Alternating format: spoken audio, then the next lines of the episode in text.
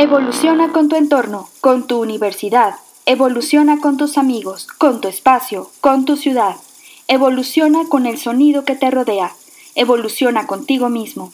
Evoluciona hasta lograr la revolución sostenible. Una coproducción de la Dirección de Radio y Televisión y la Agenda Ambiental de la Universidad Autónoma de San Luis Potosí. Comenzamos esta revolución sostenible de hoy, primero de diciembre del año 2021, programa número 54. Eh, me encanta cuando pasas el 52, que es el primer año, que acabamos de platicar con Mariana Buendía, que por ahí anda este, en Agenda Ambiental haciendo algunos proyectos interesantes. Y eh, programa número 54, el segundo de este segundo año de Revolución Sostenible 2021, aquí desde Arista 245, donde está la cabina de Radio Universidad, que controla en estos momentos Ángel Ortiz, aquí 88.5, y aquí en la ventanita de al lado, no sé si está Anabel, porque está tapada con decoraciones navideñas, pero también le mandamos un saludo donde esté Anabel Zavala de todas maneras. Y, y bueno, y Lalo Carrillo también que nos ayudó en una grabación hace ratito en la mañana, eh, que siempre nos ayudan con las producciones y no ayudan, hacen que esto funcione, porque pues todos los rollos que tengamos en la cabeza no llegan sin ellos. Es esto una coproducción de radio y televisión de la Universidad Autónoma de San y la agenda ambiental también de esta universidad.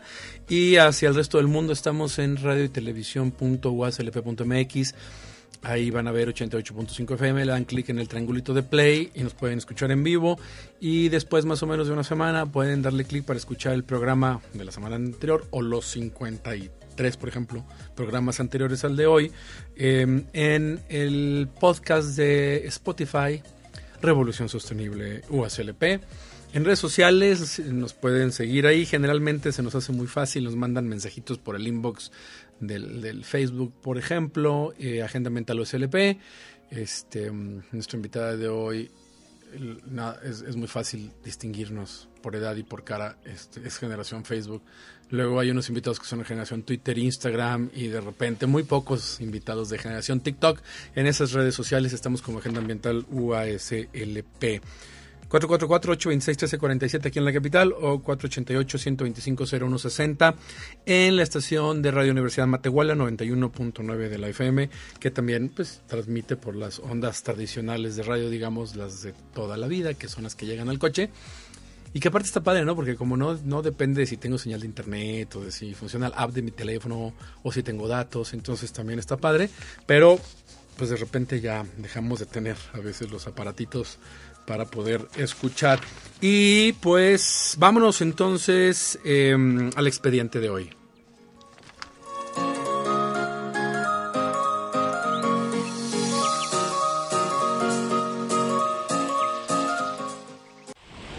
Desde la trinchera.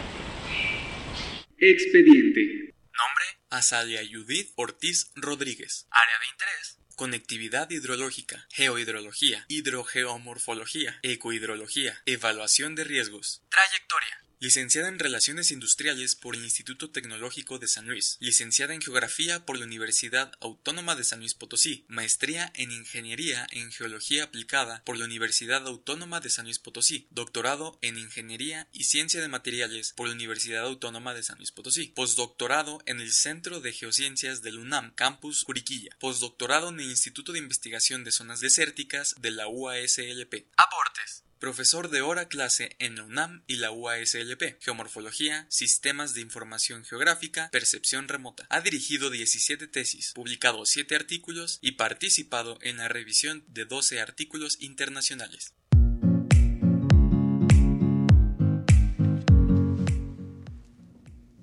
Oye, sale 17 tesis en serio. Sí, empecé a dirigir tesis desde el 2011. Desde que estabas con la maestría, supongo. Ah, no, terminando la licenciatura. Bueno, sí con la maestría. Nada más que a lo mejor eh, en, el, en documentos no estaba como asesor. Sí, sí, claro. Depende, pero estaba dentro de comités de tesis. Sí, claro, cuando no tienes, depende del grado, depende del grado que diriges, etcétera, pero ya participando, 17 sí son bastantes, eso está padre, ¿no? Son un chorro y es mucho trabajo. Sí, y, pues además, digo, pues, aunque la mayor parte del trabajo obviamente es responsabilidad del alumno que hace la tesis, ah, nos permite a nosotros aprender mucho también, ¿no? Ah, sí, siempre aprende. Yo, eh, yo siempre menciono una, una tesis que hizo una estudiante mía, bueno, no mía, de, de, un, doctor de geografía, pero que yo estuve muy involucrada en su trabajo, que es sobre mezcal. Desde entonces enamorada del mezcal. ¿Quién es el profesor? El doctor Aguilar. El Miguel, Aguilar. Miguel Aguilar. Ah, Miguel Aguilar. Saludos. Miguel Aguilar, que Y se también jubiló la- hace ajá. poco de la uni. Y la estudiante Y era Tere- era Teresa Navarro Menchaca, que también fue compañera mía. Me suena, claro. Sí, ella jugaba fútbol, es muy Si la buena. veo, igual y sí me acuerdo, Sí. claro, claro. Oye, sobre el mezcal y ahora tomas mezcal. Ah, claro. Ya después de, de- de esa investigación, con base científica, cambié mi gusto etílico del vodka al mezcal. Antes no tomabas mezcal. No, antes tomaba vodka porque me gustaba. porque no olía. mm, eh, A veces da dolor de cabeza algunas cosas. Ajá, Cada exacto. quien tiene sus malestares. eh, cada quien se Y mata el como malestar, quiere. o sea, por, por tener datos científicos, te fuiste hacia una bebida. Así es. Fíjate que... Aunque es- dicen que el esto no mezcal y el tequila, el mezcal y el tequila es lo mismo, No, efectivamente. pero es del lo- vodka no. No. Oye, pero fíjate que, que mm, bueno, es algo bien, bien interesante cuando te sales del guion. Obviamente no pensábamos en el guion hablar sobre Mezcal. alcohol en general. ¿Por qué no? Pero me pasó lo mismo. Yo hace más de 10 años, con, no sé, estaba en la- el doctorado o antes, pues nada más tomaba las cervezas que se vendían, digamos, en los supermercaditos Ah, sí, así claro. típicas, ¿no? Y de repente empezó a ver marcas, se acordaba el público, pues un par de marcas potosinas, dos, tres, cinco, y 15, 20, no sé cuántas hay ahorita. Y alguna vez alguien, oye, mira, una cerveza muy, muy pesada, muy amarga, así, esa. No, no sé, no sé, como que no sé, está muy fuerte, está esto. Y entonces tomé un taller Ajá. de Sí, exacto. varios fines de semana. Bueno, desde entonces ya no tomo cerveza que no sea este muy amarga, muy pesada, muy aquí, muy acá, ¿no? Este, ¿no? Porque tiene una razón de ser. Bueno, Fíjate tú tienes, tú tienes una base para decir, ¿sabes qué? De entre el, no vamos, no queríamos hablar de alcohol, pero bueno, el alcohol es para la vida, ¿no? El, entre, me preguntan mis amigos, ¿por qué no tomas tequila? Es lo mismo. Le digo, sí, es lo mismo, pero entre un mezcal de la misma calidad que el otro, otro tequila, al final de cuentas son agaves los dos. Ya. El proceso de diferentes especies. de diferente de- especie. pero agaves. Aeroagaves. El proceso de destilación, todo es el mismo. Ah, sí. Sí, es el mismo, es lo Es- mismo. es Nada más que tú, por ejemplo, no le Entonces, puedes... ¿por qué está diferente? ¿Por ser diferente especie? Por ser diferente especie. De hecho, en Ah. el mezcal, cuando, bueno, obviamente no estamos hablando de, de, de- estamos hablando de un buen mezcal que tenga una norma oficial, que cumpla con la norma oficial. Ya. Con la norma oficial mexicana, un buen mezcal, el mezcal no permite, o según la norma, no puedes tú agregar azúcares de otro, de otro, de otra En un índole. buen mezcal. Ah, En el mezcal, el mezcal, el azúcar que genera el alcohol del mezcal tiene que ser únicamente del agave.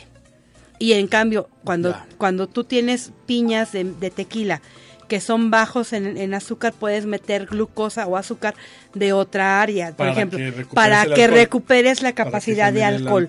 Por ejemplo, si por alguna razón tu proceso va a tener pocos grados de alcohol, y generalmente son treinta y tantos, cuarenta los 40, mezcales. no, de hecho 50. Bueno, 50 es un chorro, pero bueno, uno normal de, de super 38 para arriba. Ajá. Si tienes menos, le pudiera haber alguien que, que diga, déjame le echo azúcares azúcar de añadidos". caña, azúcar de Ah, caña, azúcar, o sea, mosto, también. mosto que le que genere más glucosa, más azúcar, que al momento de la, de la Ah. fermentación genere más alcohol. Y- en el el caso del, eh, lo que pasa ¿Sí? es que ese tipo de azúcares añadidos te pueden generar radicales libres, que en última instancia es una cruda horrible.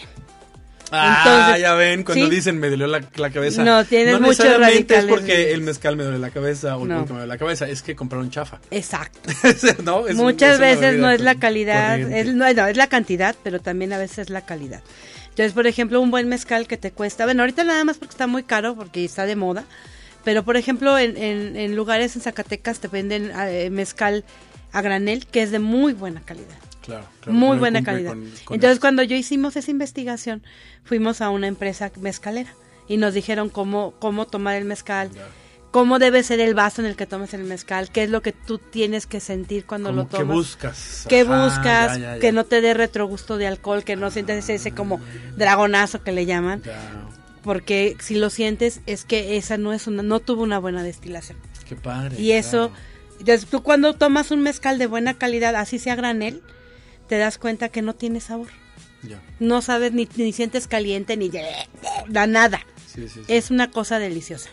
Y además un buen mezcal no te da cruda. Y esta plática empieza muy bien, porque al fin y al cabo es un programa científico, sobre sostenibilidad. Y fíjense que Sí. como Miguel Aguilar, que, que perteneció al posgrado multidisciplinario en ciencias ambientales durante muchos años, es de los fundadores, de hecho, de este posgrado, de los profesores que hace años, en el 2002, empezaron con estas ondas, aunque ya se jubiló desde las ciencias sociales, en este caso para el mezcal, Así desde zonas desérticas, mencionaste, ahorita escuchamos en la cápsula que trabajaste en, eh, estás ahorita en zonas Estoy desérticas, ahorita en mi segundo año de postdoctorado. En el Instituto de Investigación en Zonas Desérticas, pues sí, muchos de colegas míos, profesores, que ta- quizá algunos en medio clase también hace años, hacen investigaciones sobre el mezcal, uno sobre el proceso de producción, otro sobre la sostenibilidad del, del- del, digamos, del, del producto que te estás tomando al final.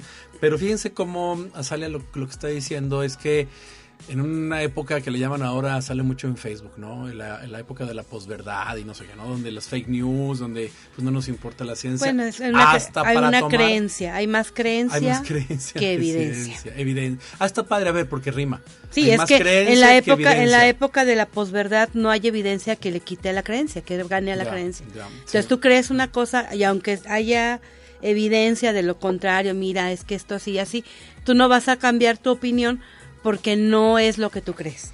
Entonces, para evitar ese tipo de, de situaciones, lo mejor es leer, hacer investigación, buscar fuentes de calidad, fuentes de, de información de que sean de calidad, etcétera.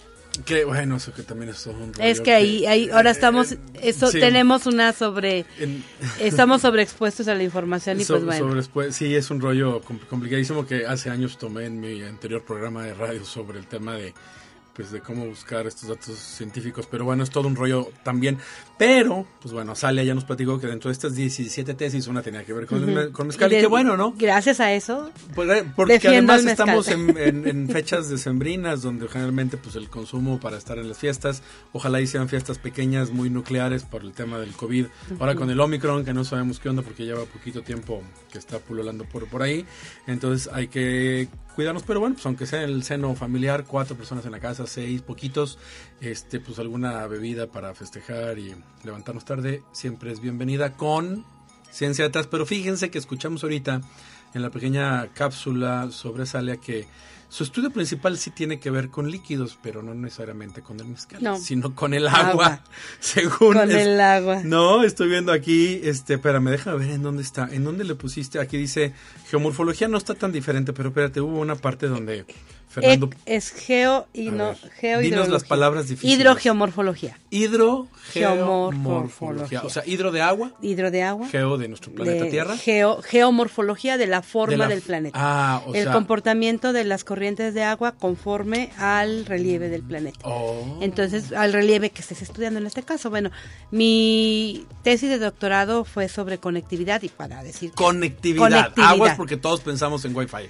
Eh, bueno, es que tiene que ver, es una, es una ver, palabra que ¿conectamos tiene, qué? tiene muchas acepciones y tiene muchas cosas, este, está, tiene conceptos en muchas áreas del conocimiento. Por- pero básicamente la conectividad es la capacidad de transferir materia y energía de un sistema. Es eso. En- ¿Cómo conecto materia? Ya, muy bien. El, el sistema que analizas tiene la capacidad de transferir materia y energía entre sí y hacia afuera de él. Y además, pues siempre va de la mano, porque si yo muevo el agua de un lugar para otro, no lo puedo mover si no hay energía. Así Por es. ejemplo, si está un agua muy arriba en un tanque y la voy a dejar caer, pues tenía una energía potencial cuando la subí. Exacto. O si la quiero subir, tengo una energía cinética de una bomba, Exacto. con electricidad o lo que sea para subir. O Todo sea, eso. siempre está ligado, ¿no? Sí, siempre está ligado. En este caso, en los casos que yo estudio son la capacidad, o sea, yo analizo las, lo- las cuencas hidrológicas. Cuenca es un espacio... Una cuenca que está delimitada, que cuya función es dirigir el agua hacia un punto de salida. O sea, por ejemplo, imagínense un vallecito, están Ajá. parados en el valle y alrededor ven puras montañas. De la punta más alta de las montañas, ese, esa es una cuenca. Exacto. Para el otro lado puede ser otra, porque Es escurre otra, para, para otro, otro lugar. lado, Más exacto. o menos en términos Exacto, burdos. exacto, sí, Eso así es es. una cuenca. Una cuenca es una delimitación, una delimitación espacial que se caracteriza por tener partes altas en la parte en la orilla y partes bajas o un punto de salida en la parte inferior.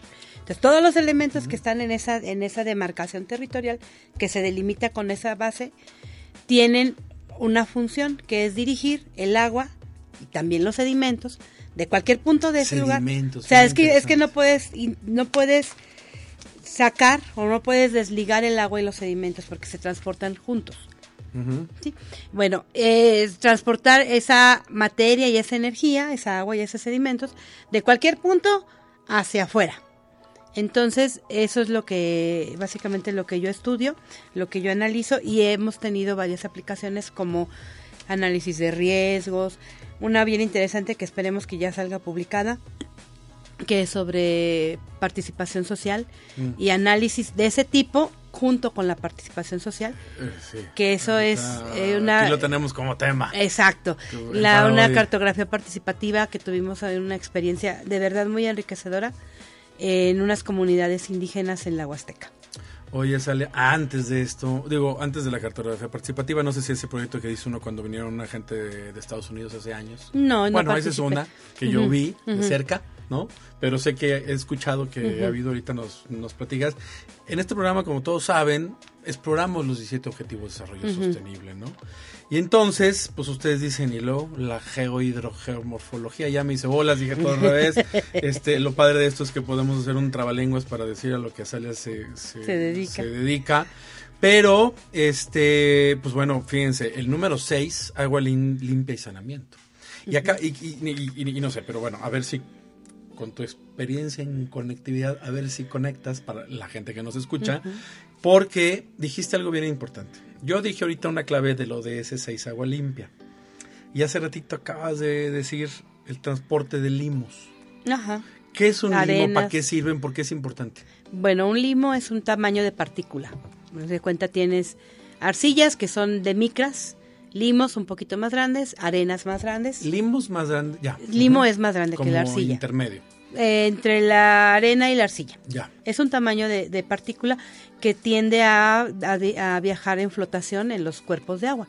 Entonces, por ejemplo, si tú quieres o deseas tener agua eh, que sea apta para el consumo humano, debes evitar ese tipo de partículas. Para eso existen ciertos tipos de filtración. Pero eso es cuando etcétera. la tomas de la fuente y le das el Eh, tratamiento para tomártela. así es. ¿Qué función sí tiene buena el limo dentro del ciclo hidrológico? Ah, bueno, porque también, trans- geohidrológico. también transporta nutrimentos. A ver, ¿qué es eso? Pues, haz de- haz de bueno, los nutrimentos, el, el nutrimento del suelo se transporta a través del agua en diferentes partículas y va y se deposita en otro lugar.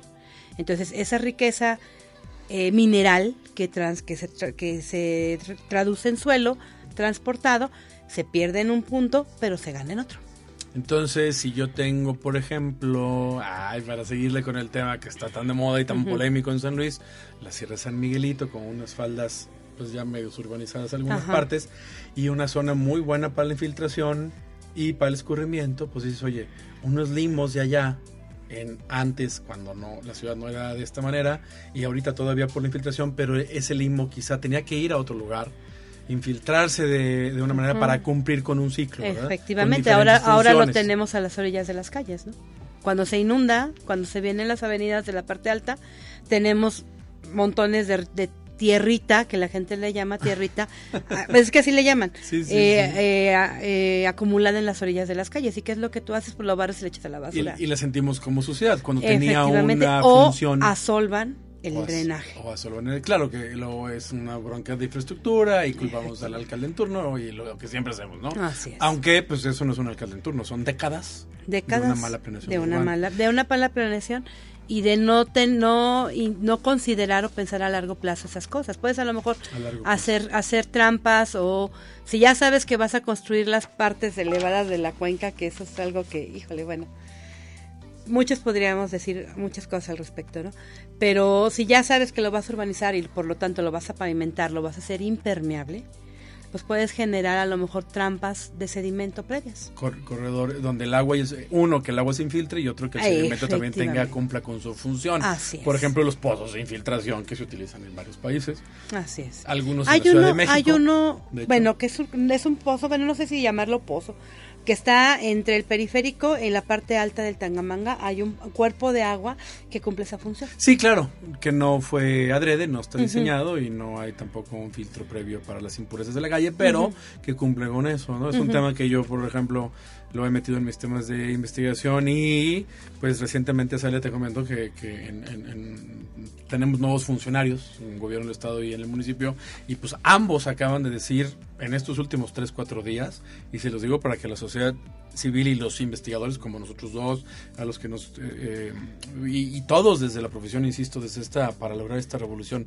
sostenible, pues exigirles que mantengan su palabra porque acaban de anunciar ambos, tanto el foro de sostenibilidad de la semana pasada de la alcaldía como el gobernador ahorita de todos los recursos que le va a mandar al tema de ambiental y protección de, de los recursos, pues cómo urbanizas, ¿no? Para que este ciclo hidrológico siga siendo sano, cómo tratar de impactar lo menos no podemos sin impactar eso es eso sí es evidente o sea no no no existe esa esa esa cosa perfecta no Exacto. Eh, el ser humano siempre va a tener una huella una huella ecológica en este planeta y una de ellas bueno pues es la urbanización tenemos que vivir tenemos que tener debemos de tener casas donde vivir y algunas se construyen Exacto. en, que... en lugares donde Exacto. no sería ni tan conveniente tanto por cuestiones de escorrentía como por cuestiones de seguridad de la construcción que se está ah, realizando. claro, sí, ¿Sí? eso es bien importante. Porque, porque al final de cuentas, bueno, al final de cuentas, pues es, es, dinero.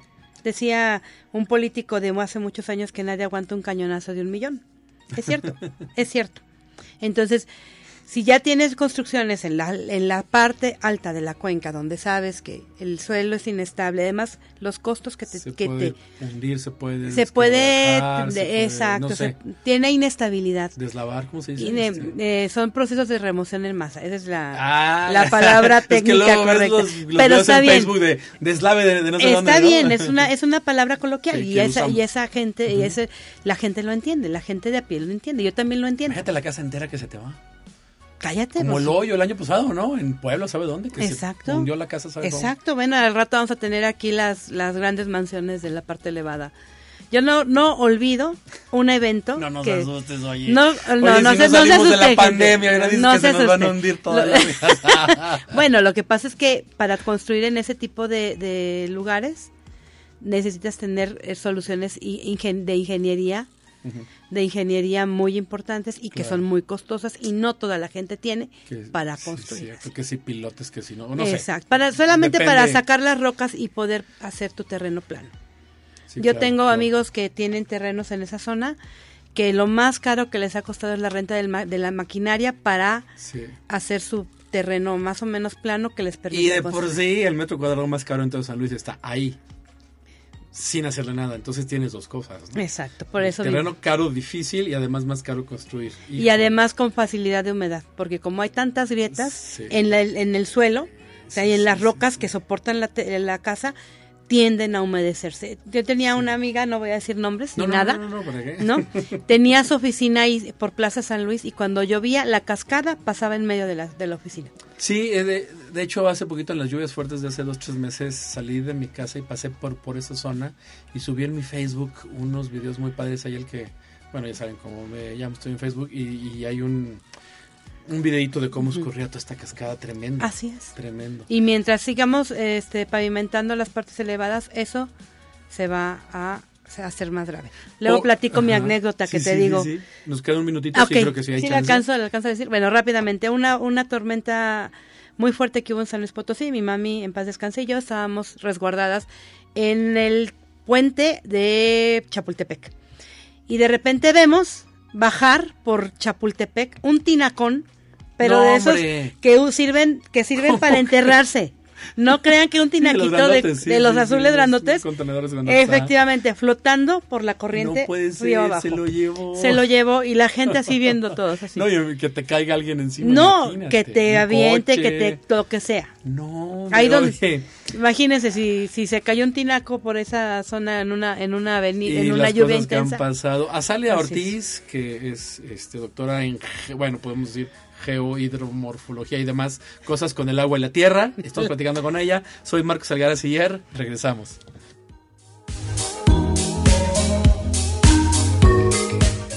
Revoluciona tus ideas. Llama al 444-826-1348 o envía un mensaje al WhatsApp 4444-037782. Recuerda seguirnos en redes sociales como Agenda Ambiental UASLP en Facebook, Twitter e Instagram. ¿Tienes alguna propuesta? Compártela con nosotros al correo agenda.ambiental.uaslp.mx.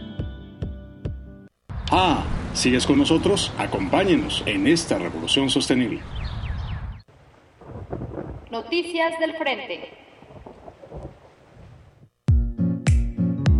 Se te olvide el universal.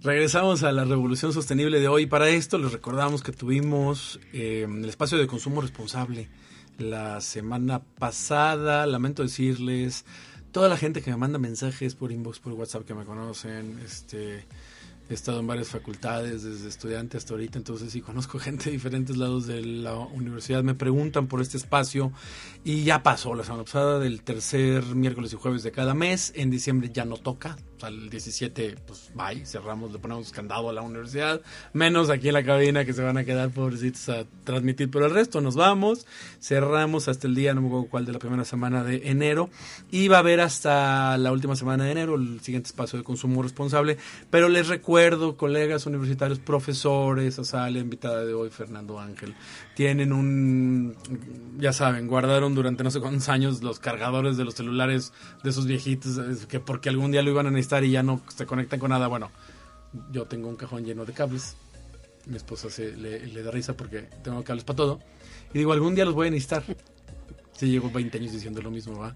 pero está padre porque el otro día que los vi dije, no, ahora sí ya los voy a mandar al reciclado de los electrónicos. Empezó como esta onda de los electrónicos hace varios años, pero se, eh, digamos por ese interés, porque había toda una necesidad sobre este tipo de residuos.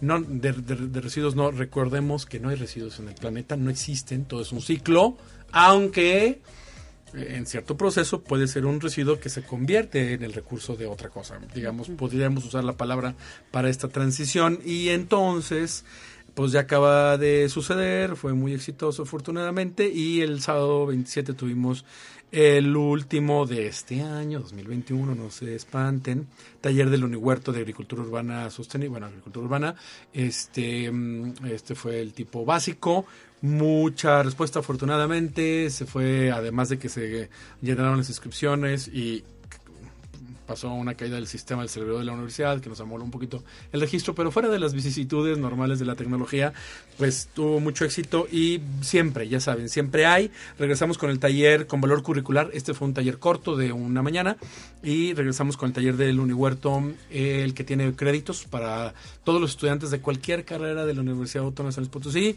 que permita eh, actividades de aprendizaje, créditos de mm, actividades complementarias, etcétera. Eh, lo vamos a anunciar las fechas en enero tengo una junta mañana, pasado mañana, creo que mañana, para ver las fechas. Eh, está dado de alta en Secretaría Académica y lo vamos a volver a dar. Esto va a estar dado siempre en semestre par, me imagino, que es algo que ya hemos planteado por el éxito que tuvimos el, este año, pues, pero digamos a principio de año, hace ya casi un año, y lo vamos a seguir dando, así como los cursos de Zetas, que también tuvo mucho éxito y demás. Em, y pues ya no hay nada más, ¿verdad? Creo que ya no tenemos eventos, se acabó, excepto, ah, ¿qué creen? Ayer se acabó, se cerró por fin la inscripción a las gemas de la unisostenibilidad. Hoy en la mañana estaba checando 235 participantes, me parece, en esta carrera hasta junio por cumplir 17 retos de cada uno de los objetivos de desarrollo sostenible. Tenemos profesores, técnicos académicos, administradores, estudiantes participando, algunos con algunas materias asociadas y otros porque, pues bueno, quieren juntar las gemas, hacer un texto pequeño de investigación y un pequeño video un video selfie de dos minutos me parece, con una explicación de sobre cada uno de los 17 objetivos de desarrollo sostenible.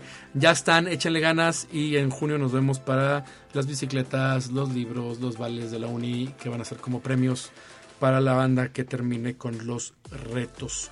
Y pues creo que es todo, ¿verdad? Pero sabes que se me olvidó, Fernando, es mi culpa, que hace rato iba y debo anunciar y recordarles que ya inició el Univazar. Eh, es la, es la emisión número treinta y tantos. Lo había anunciado en el Facebook cuando se agarró la promoción. Se me olvidó ahorita el número. Ya son muchas décadas de este tema de la rectoría, en este caso eh, que empezó hace años con la, no sé cómo se llamaba el rector de esa época, con la esposa del rector de hace muchas décadas, y eh, eh, esposas o directoras de diferentes facultades, voluntarias que se juntan durante todas estas décadas para organizar este universal en el Centro Cultural Universitario Bicentenario. Es para el público en general, ¿eh? Láncense, pero el mensaje, tengamos responsabilidad, eh, pues ambiental o no sé, cívica más bien, yo creo que debe ser la, la palabra. Si van a dar un regalo, cosas dig- creería útiles para un hobby, para una cosa que alguien desea. No sé, este, hay desde juguetes que fabrican y diseñan alumnos de la Facultad del Hábitat, muy padres de madera o de lo que tú quieras, una bicicleta, lo que sea, pero piensen en cómo los voy a envolver. Sin envoltura, neta, da lo mismo. O sea, si a mí me llegas con un regalo sin envoltura, no me importa. El regalo no lo hace el envoltorio, ni menos si es nuevo. O pónganlo en periódico y que parezca que está muy chafa. Y a la O pónganlo en tarjetitas En y- y escóndanlo en algún lugar y Ándale, haces un, un ra- un rally. reto, ¿no? Un rally. Claro, o, o- o métalo, ya saben, en una caja de, de una televisión y es otra cosa, no sé. Re- reciclen lo que tengan. Sí es un tema importante. Hay una cantidad de estratosférica de residuos en las fiestas en todo el planeta, porque entre el Hanukkah, Navidad y no sé qué, pues nos llenamos de, de- de festividades religiosas y cada país y continente tiene el suyo. Y sí es un tema fuerte. No lo piensen como es un papelito mío, no. No es uno, son todos regalos a toda la familia que tú das y los que recibes. Y esa es más tu familia. Pero somos un millón trescientos en la zona metropolitana de San Luis, dos millones en el estado y 120 millones en México. Entonces, imaginémonos por casi 8 mil millones de personas. Claro, no necesariamente todos lo hacemos, no en todos lados hay Así dinero es. suficiente o la tradición, pero tengamos cierta conciencia, por favor. Seguimos con Azalea Ortiz platicando sobre la... Ah, bueno, estamos, a- recuerden, 88.5 FM en la capital y 91.9 desde Matehuala, radiotelevisión.clp.mx en la web para que le pongan clic en el triangulito y nos escuchen en vivo y el Spotify eh, en el podcast en, Spo- en Spotify, Revolución Sostenible USLP. Soy Marcos Algar Seller y continuamos con Azalia, nuestra invitada de hoy, hidrogeomorfóloga. Ah, bueno, sí, Bueno, de hecho, de hecho, eh, de hecho, el doctorado es en materiales, pero En recordemos, recordemos que Ajá. los sedimentos son materiales. ah, bueno, Entonces, claro, claro, claro. Entonces, cuando, cuando, bueno, yo cuando estudié el doctorado, mi análisis fue sobre una evaluación de riesgos volcánicos. O sea, Ah. aplicando la conectividad a un ambiente volcánico para identificar áreas susceptibles de aportar material, sedimentos, que, hay, que se arrastrarán con el agua y generarán lajares. O, o el tamaño de los lajares. Eso Laj- fue. ¿qué es un lajar? Un lajar es un río de lodo que baja en las zonas volcánicas Ya, que son muy mort- son mortales, o sea, no no puedes no pararlo. puedes pararlo, tiene Pero es lodo, no, no magma. Esto es cuando no, el volcán es- está inactivo. no puede estar activo el volcán. También, ah, Ajá, oh, o sea, es un río de lodo. O sea, es agua con material volcánico que se baja de Y ladera, se lleva todo. se lleva lo que sea, porque Aplasta. obviamente la concentración de sedimentos, de rocas, todo lo que lleva, pues haz de cuenta que es como un bulldozer, ¿no? Me acuerdo una, un evento que pasó en Colima, que era mi- la zona de estudio, bajó un lajar del volcán y se llevó el bulldozer. Se llevó la mano de no chango. Había una, imaginas. había una mano de Sí, chango. de esas máquinas amarillas grandotas. Ajá, ajá. había una mano de chango que estaba en el río porque estaban haciendo una excavación. Una mano de chango para los que, eh, si lo han escuchado, no es un chango, es una No, retroexcavadora. una retroexcavadora. De forma técnica, ¿no? Eh, es un nombre técnico, mano de chango. Ok, estaba, estaban ahí una, estaban haciendo las huertas de aguacates que están cerca de la, de la zona del volcán y pues estaban removilizando todo, entonces la, la mano de chango o el, ra- el retroexcavadora estaba en el lecho del río. Cuando baja el lajar, informan, pero se lleva la retroexcavadora con el señor No. operador arriba. Se murió. No logró salir. Logró Híjole, salir, pero la retroexcavadora se la llevó. fue. Imagínense la fuerza Hijo. de esa corriente. Máquina de toneladas para que se la lleve como nada. Exactamente. Híjole, Se la llevó híjole, híjole. ki- metros, kilómetros abajo del río. Sí, yo, a mí me salen muchos videitos en Facebook de esos de, de- de- que se comparten eh, en automático de TikTok y así, de, de, de deslaves, como dije. Ajá, está rato, bien, es correcto, De esta es caída correcto. de los lajares. Y me acuerdo hace unos años, no, tres años o cuándo fue. ¿Cuándo? No sé si se llamó lajar. Estaban la gente muy contenta en una fiesta en Armadillo. Ah, no, eso, eso es un proceso de remoción en masa. Es que los lajares Oh. se ocurren solamente en zonas volcánicas. Ya. Por ya. ejemplo, Volcán de Colima o Popocatépetl, es- es- pero es el mismo proceso. Pero estudias igual. Es lo mismo. Se mueve con agua Exacto. porque llovió un chorro y de Y una parte alta. ya se lleva todo. Similar nada más que sin volcanes. Exacto. Y también súper peligroso, ¿no? Es muy peligroso porque es intempestivo y es mucha la energía.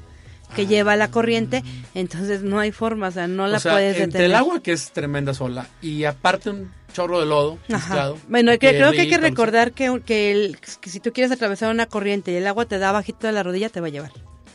Mm. ¿Sí? O sea, esa es una regla. No puedes caminar en una corriente de agua que esté un poquito abajo de tu rodilla porque te va a tirar. Es mucha la energía. Entonces imagínense, si eso es por agua. ¿no? Imagínense que sea Con con, lodo, masa. con piedras, con todo. Empuja más. Empuja más, todo eso, ¿no? Y Ah. por ejemplo, lo que pasó en Armadillo también es, es estamos estudiando, queremos hacer un estudio de la conectividad que permite identificar de dónde provienen esas avenidas. ¿De qué parte alta? ¿Dónde de qué exacto. Una vez que tú Mm. identificas las los lugares susceptibles al aporte de sedimentos, al aporte de material, puedes hacer eh, intervenciones que disminuyan la cinética del agua, que disminuyan la cantidad de sedimentos, etcétera. Ah, La cinética, sí, que el agua, o sea, que puedas controlar. Si se han fijado, ay, a ver, Azalia, tú me vas a dar, espero que me des la razón, porque A yo ver. como civil tengo una explicación, pero no sé. no- como nunca he encontrado quién diseñó el río Santiago, y ese tiene muchas décadas, y yo Bueno, bebé. sí, Conjitud Barrios. No, no, no, pero ¿quién, quién lo diseñó? No, el Pues- gobernador no, quién sé qué ingeniero fue el que lo diseñó. Ah, yo, me refiero al que lo calculó. Ajá. Pero fíjense, cada X metros hay una rampita. Así y alguien es. piensa, y, oye, ¿cómo que se sumió? dije, no, no, no se sumió, así está diseñado. Y está al revés, de la presa de San José hacia, hacia Soledad, digamos. Tú vas en ese sentido Y por calle Muñoz y de un- repente, en un muy buen tramo, antes de Muñoz, este, incluso hasta pasando todavía, hay unas, como unas, una rampita como de un metro o dos metros y luego otra vez plano. Yo así. Ajá. Imagínense qué hace cuando el lago está bajando. Pues va frenando, hace esa función, ¿no?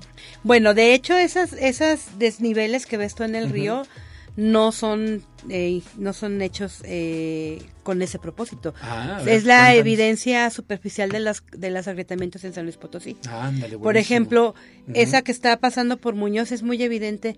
Cuando pasas la avenida Muñoz, no.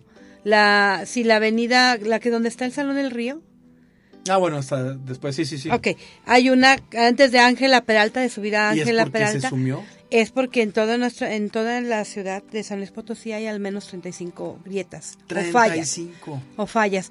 Y esa que ustedes ven en ese lugar que hasta, hasta Sí, repavimentaron y todo, sí. esa es la que se denomina falla Muñoz. Más adelante está, ah no, esa es la falla aeropuerto, perdón.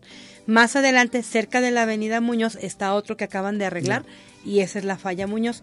Y más adelante, pasando falla Muñoz por el Dorado, hay otra falla que todavía no tiene nombre. Ya, ya. Pero son, son Buenísimo. agrietamientos que pasan. que cuando lo ocurren. diseñas te puede ayudar a controlar. Ah, bueno, Y fíjate, yo porque no sé, que, digo, sí sé quién era el gobernador, pero yo un bebé, y pues no, no sé quién lo diseñó, pero estaría padre, digamos, en, en- en Así obras son, nuevas así son las, las, que las se diseñan con presas, estas, no sé, trampas o no sé las presas de que permiten frenar el la cinética del agua.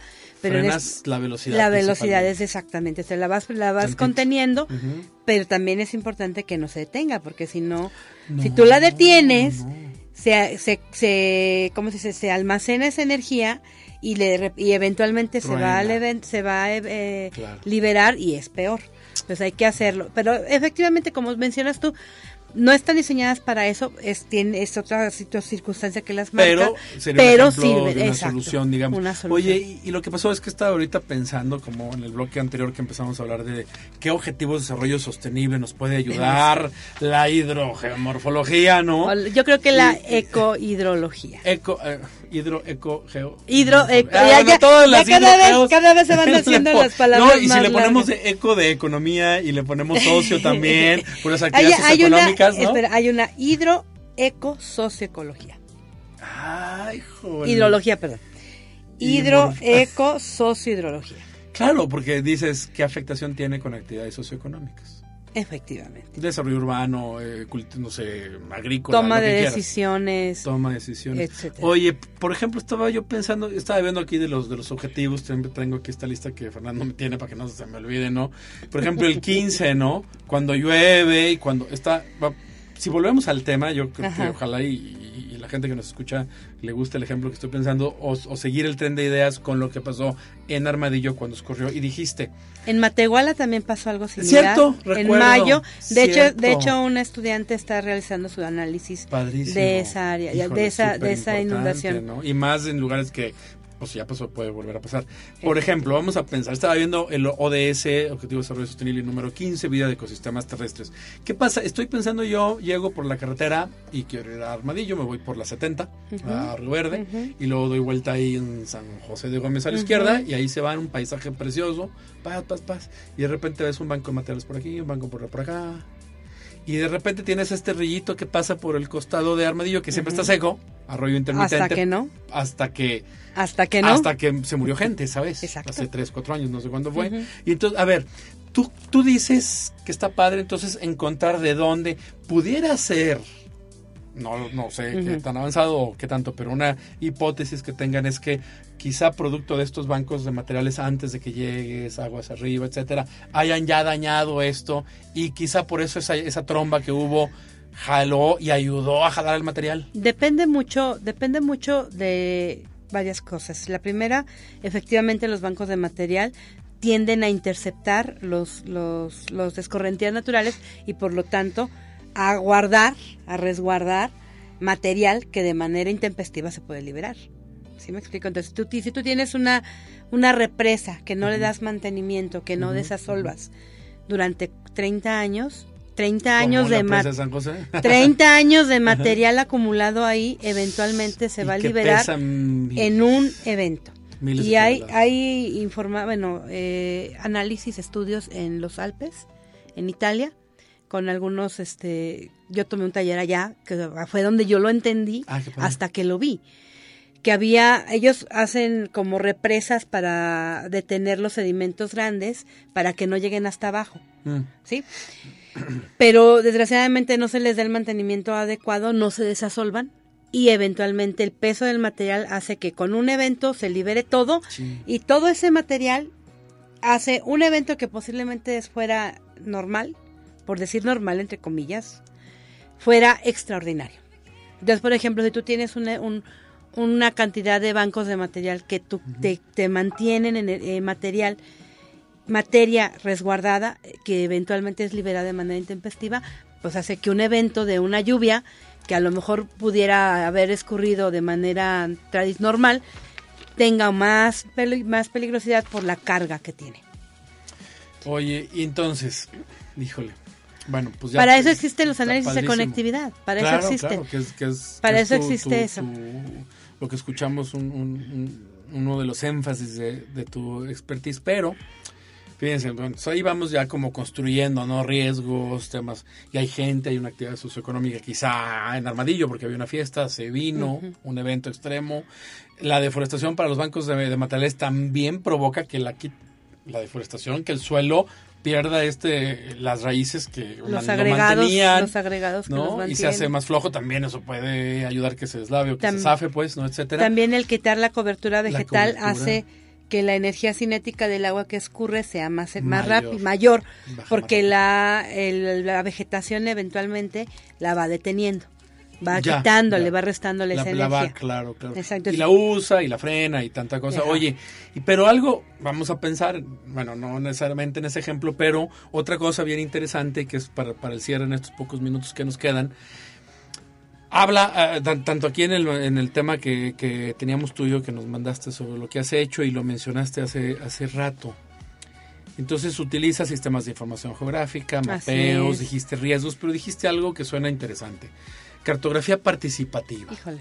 O es mapas. bien interesante. Cartografía son el arte, bueno, yo lo diría, el arte de hacer mapas, ¿no? Ajá. Pues vamos a pensar, o la ciencia en este caso, arte y ciencia, arte, ¿no? es un arte, la Sí, verdad sí, es un sí. arte, porque es más ¿Qué- de ¿Cómo que participativo? O sea, a, a ver, Ángel que está aquí en cabina de repente te va a ayudar a hacer un mapa. Claro, A por ver, ejemplo, Ángel, ¿sabes si yo, hacer mapas? si yo le digo, Dice Ángel, si no, yo pues, le digo, sabe si hacer mapas, ¿no? Si yo le digo, hazme un trazo de tu casa al radio y márcame los hitos, es decir, las áreas que, que son puntos de referencia para ti, esa es una cartografía. Mm. Donde me paro por el café o no sé. Donde está el Oxxo, perdón, no te voy a decir marcas, donde está esta Ajá. tienda de conveniencia, Donde- eh, donde tomo el camión, Ya. donde siempre veo a la chica que me gusta, no sé, son hitos. Para y ti. eso, para ti. Es no una para no para el mí. investigador. No, pero yo como investigador los puedo tomar para interpretar cómo es tu visión de tu espacio. Al final de cuentas, la cartografía no es más que la representación en papel de una visión espacial personal. Los mapas tradicionales que uno, cualquier persona hemos visto, los que tenemos más de 40 años cuando usábamos Inégico y comprábamos los mapas para hacer tareas de la escuela. Me acuerdo muy bien, y de Inegi. Yo para irme de campamento y demás. ¿Se hacían participativamente? Claro, claro. Bueno, Sí, a lo ¿no? mejor la base, la base no, pero al momento de que tú lo interpretas y tú le pones tus, tus hitos o lo que tú necesitas, Sí, pero es un mapa de, de, de Inegi ahorita que tú bajas tiene. Porque yo he escuchado mucho sobre, así no se llama el cerro. Ah, no. Lo que pasa es que en, en el, en el técnico caso... le puso nombre y resulta que los pobladores así no Al- le llaman. Bueno, pero hay- hay- es que en los, las toponimias de los mapas eh, son, pues ahora, obviamente pues el técnico no sabe porque no conoce el sitio, pero para hacer una, cartografía participativa debes de integrar en, el, en, la, en la cartografía la visión de la gente que lo ocupa. Por ejemplo, cuando tú ut- utilizabas los mapas para irte de campamento, en el momento en que tú trazas una ruta, y la concuerdas con tus compañeros con los que vas, vamos a acampar aquí, vamos a hacer esto. Eso es una cartografía participativa. La base a lo mejor no lo es, porque partes de algo, ¿no? De una imagen satélite. De una imagen de satélite, de una carta topográfica, lo que sea. Ajá. Pero al momento de que tú interpretas y la ocupas para tus fines que tú necesitas, como en el que este caso como explorador o por ejemplo con, con- para identificar áreas donde poner las, las ollas para captar agua, ¿no? Claro, por eso ejemplo. eso es una, cartografía. una participativa. comunidad para donde voy a captar el agua para el eh, etcétera. para la para garantizar mi producción agrícola. Es desde cuando tú desde el momento en el que tú trazas como usuario un mapa, una topográfica o incluso haces un croquis, eso es una cartografía Y participativa. para esto necesitas, pues digamos, la gente puede ser, puede tener primario o no, puede saber leer y No escribir o no. no Tienen importa. que participar. ¿Cuál es el reto del investigador para que te aporten? Ah, bueno, el reto del investigador es de construirse y entender la visión espacial de esa comunidad. Sí, porque yo lo estaba platicando ahorita con Fernando, eh, que una de la, cuando tú estás en la licenciatura te construyes de una forma, haz de cuenta tus legos de la cabeza, te los arman de una manera para Claro, que seas claro. técnico, para que te manejes Que es conceptos. necesario y es importante. Claro, claro, no es, no es, estoy diciendo que sea menos. Sí, eh, claro. Tienes, tienes que Pero- ten- pero ahí está. debes tener la capacidad de comunicarte con la gente que tiene tu expertise o que está en tu área de, de trabajo. Número uno. Número uno, por eso te haces técnico. Para hacer cartografía participativa tienes que deconstruirte esa visión y hablar en términos de la comunidad a la que estás ayudando o con la que estás trabajando. Es una cosa muy delicada porque al final de cuentas la gente, todos los seres humanos tenemos la capacidad de tener una referencia espacial, es decir, una, una visión espacial del territorio que ocupamos. El cerro se llama fulano, el cerro se llama perengano, etcétera. Donde está la mojonera donde mi abuelo se está enterrado, etcétera. Son hitos y referencias que la gente tiene y que son muy locales. Y eso se pueden expresar en cartografías que no son que son base que se pueden hacer participativas Y- para los fines claro. que la comunidad requiere. Ahora, no, no crean que nada más porque el abuelo está ahí le, le voy a dar un valor a un cerro. Pero ¿qué pasa si ese cerro, por eso es una loma, lo que sea, que está ahí en la comunidad? Puede ser que tiene un significado que el técnico no, no entiende. Porque siempre hacen la fiesta del patrono de no sé qué desde hace 500 años. que es el ombligo del mundo, si tú quieres Y verlo así de esa son manera. 30 familias. Bueno, pues sí, son 30 familias, pero todas las 30 familias una vez al año hacen algo ahí arriba. Exacto. Y, y- y quizá en el cerro no pasa nada. Quizá ni siquiera hay especies de mucho interés, ni escurre el agua, ni los limos, ni nada. Pero tiene un valor incluso hasta cultural, ¿no? Eso se le llama geografía de la percepción. Acuérdate, la- bueno, en geografía de la percepción hay tres, cuatro elementos. Los hitos, que son las referencias, la, eh, los hitos, la, eh, y la, ¿cómo se denomina? La geopiedad, le llaman así, que son las, a- las áreas sagradas. Ya, claro, claro. Entonces, esas son, son las, lo podemos hablar también desde la parte de la geografía de la percepción que analiza esas, esos elementos.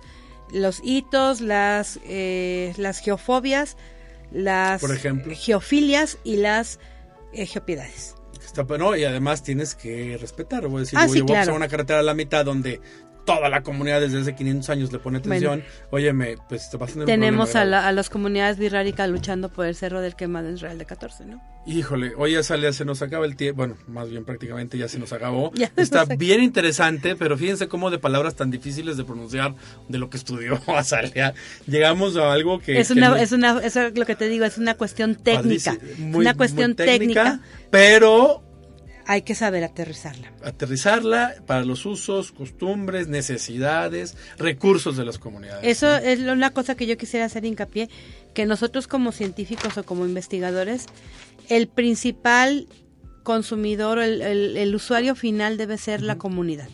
Las comunidades, no importa el nivel de marginación, no importa la ubicación, pero que ellos tengan acceso a información de calidad que les permitan tomar decisiones de manera Incluso con mayor razón cuando las comunidades son más vulnerables. Exacto. Gracias Azalea, nos vemos el próximo miércoles, Ay, vámonos. bien rápido. Gracias, hasta luego.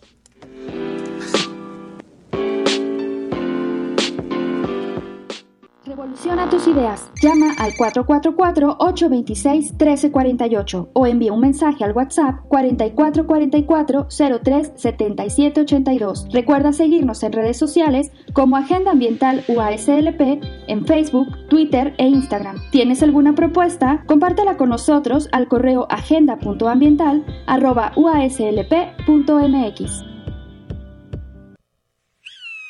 Tú eres la promesa de una generación. Formas parte de un gran número de personas comprometidas con un mundo mejor, más justo e igualitario. Eres la solución, eres el cambio, eres la revolución sostenible. Evoluciona tu entorno. Una coproducción de la Dirección de Radio y Televisión y la Agenda Ambiental de la Universidad Autónoma de San Luis Potosí.